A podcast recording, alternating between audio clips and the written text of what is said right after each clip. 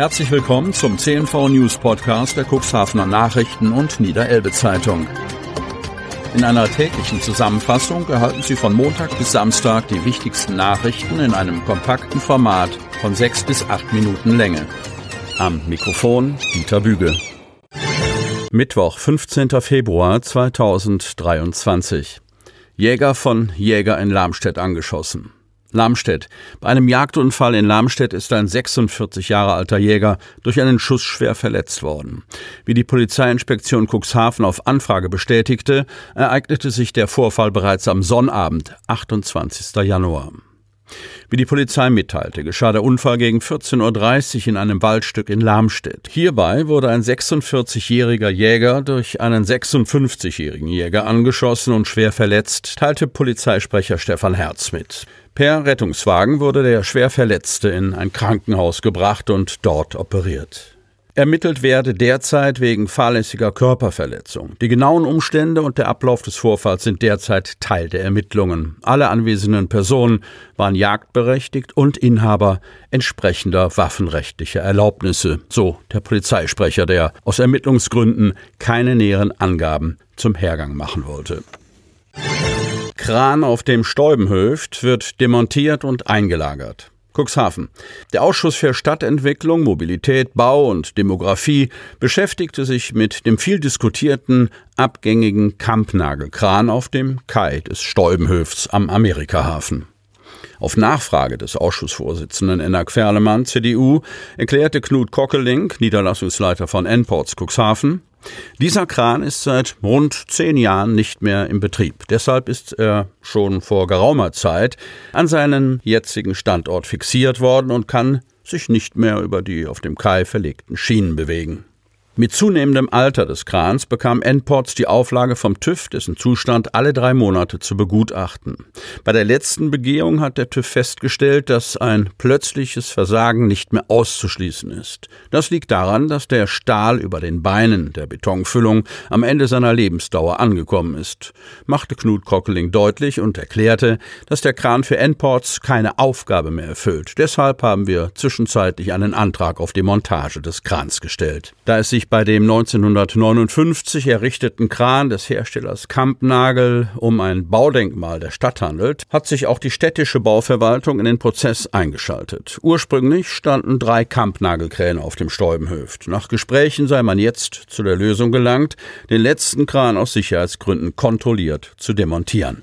Die Stadt hat dafür einen Krangutachter eingeschaltet. Es ginge jetzt darum, den Kran zu demontieren und dessen Teile einzulagern. Für die Lagerung haben sich die Verantwortlichen bereits eine Fläche von Endpots ausgeschaut, auf der die einzelnen Komponenten diebstahlsicher gelagert werden können. In einem weiteren Schritt soll geprüft werden, welche Teile des Krans wieder zu verwenden sind. Stadtbaurat Andreas Eickmann erklärte, im Rahmen der Rückbauverfügung sind wir gehalten, ein Sanierungskonzept zu erarbeiten. Unser Ziel ist es, den Kran wieder aufzubauen. Zurzeit kann noch nicht gesagt werden, wo der Kran später einmal stehen wird.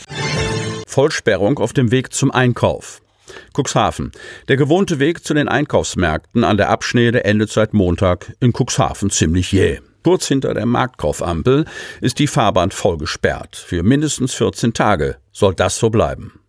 Der Grund für die Sperrung in Höhe der Einmündung Töpfersweg und auf der anderen Seite in Höhe Bening-Aldi sind Bauarbeiten auf der Christian-Hülsmeyer-Straße. Im Zuge der Erschließungsarbeiten des neuen Gewerbegebiets am Böhlgraben wird dort gerade der Regenwasserkanal in ein neues Regenrückhaltebecken verlegt.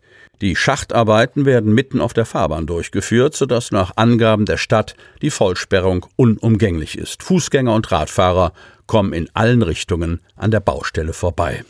Manche hoffen offenbar auf einen Schleichweg durch die als Spielstraße deklarierte abgebundene alte Abschnitte, schlängeln sich dort durch und müssen feststellen, dass sie am Ende nicht durchkommen. Auf dem Wegweiser kurz nach der Esse-Tankstelle auf der Altenwalder Chaussee sind zwar die Pfeile zu den gesperrten Bereichen rot überklebt, aber das wird offenbar genauso übersehen wie das nachfolgende kleine Umleitungsschild, das zur gerade Ausfahrt rät. Aus Richtung Bädering sollten Verkehrsteilnehmer, die zur Abschnede wollen, direkt rechts abbiegen. Für die Dauer der Vollsperrung erlaubt die Stadt ein Rechtsabbiegen von der Altenwalder Chaussee aus Altenwalde kommend auf die Christian-Hülsmeyer-Straße sowie ein Linksabbiegen von der Christian-Hülsmeyer-Straße auf die Altenwalder Chaussee. Kenntlich gemacht wird dies durch gelbe Pfeile auf der Fahrbahn. Die Dauer der Bauarbeiten hängt laut Stadt auch von der Witterung ab. Gerechnet wird zunächst mit zwei Wochen. Es kann auch kürzer oder länger werden. Polizei stellt gezielte Suche ein. Cuxhaven. Über eine Woche hat die Polizei Cuxhaven nach der vermissten Heide Hovind gesucht. Am Montag wurden die gezielten Suchmaßnahmen nach der 81-Jährigen eingestellt. Mit Spürhunden und Helikoptern, mit Wärmebildkameras suchte die Polizei nach ihr, bislang aber ohne Erfolg. Wir haben alle Hinweise abgearbeitet, erklärt Stefan Herz, Sprecher der Polizei Cuxhaven.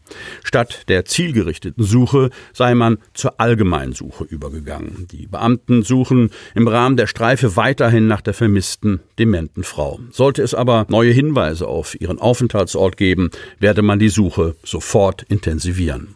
Für die Enkelin der 81-Jährigen ist das ein Schock. Man fühlt sich total im Stich gelassen. Für ihre Oma sei es total untypisch, nicht wieder nach Hause zu kommen. Sie war zwar schon immer gerne spazieren und hat sich dabei mit allen möglichen Leuten unterhalten. Die große Ungewissheit löst bei ihr Horrorszenarien aus. Hinweise auf ein Gewaltverbrechen gebe es laut Herz nicht. Ein möglicher Unglücksfall könne aber nicht ausgeschlossen werden. Sie hörten den Podcast der CNV Medien. Redaktionsleitung Ulrich Rode. Produktion Win Marketing, Agentur für Text- und Audioproduktion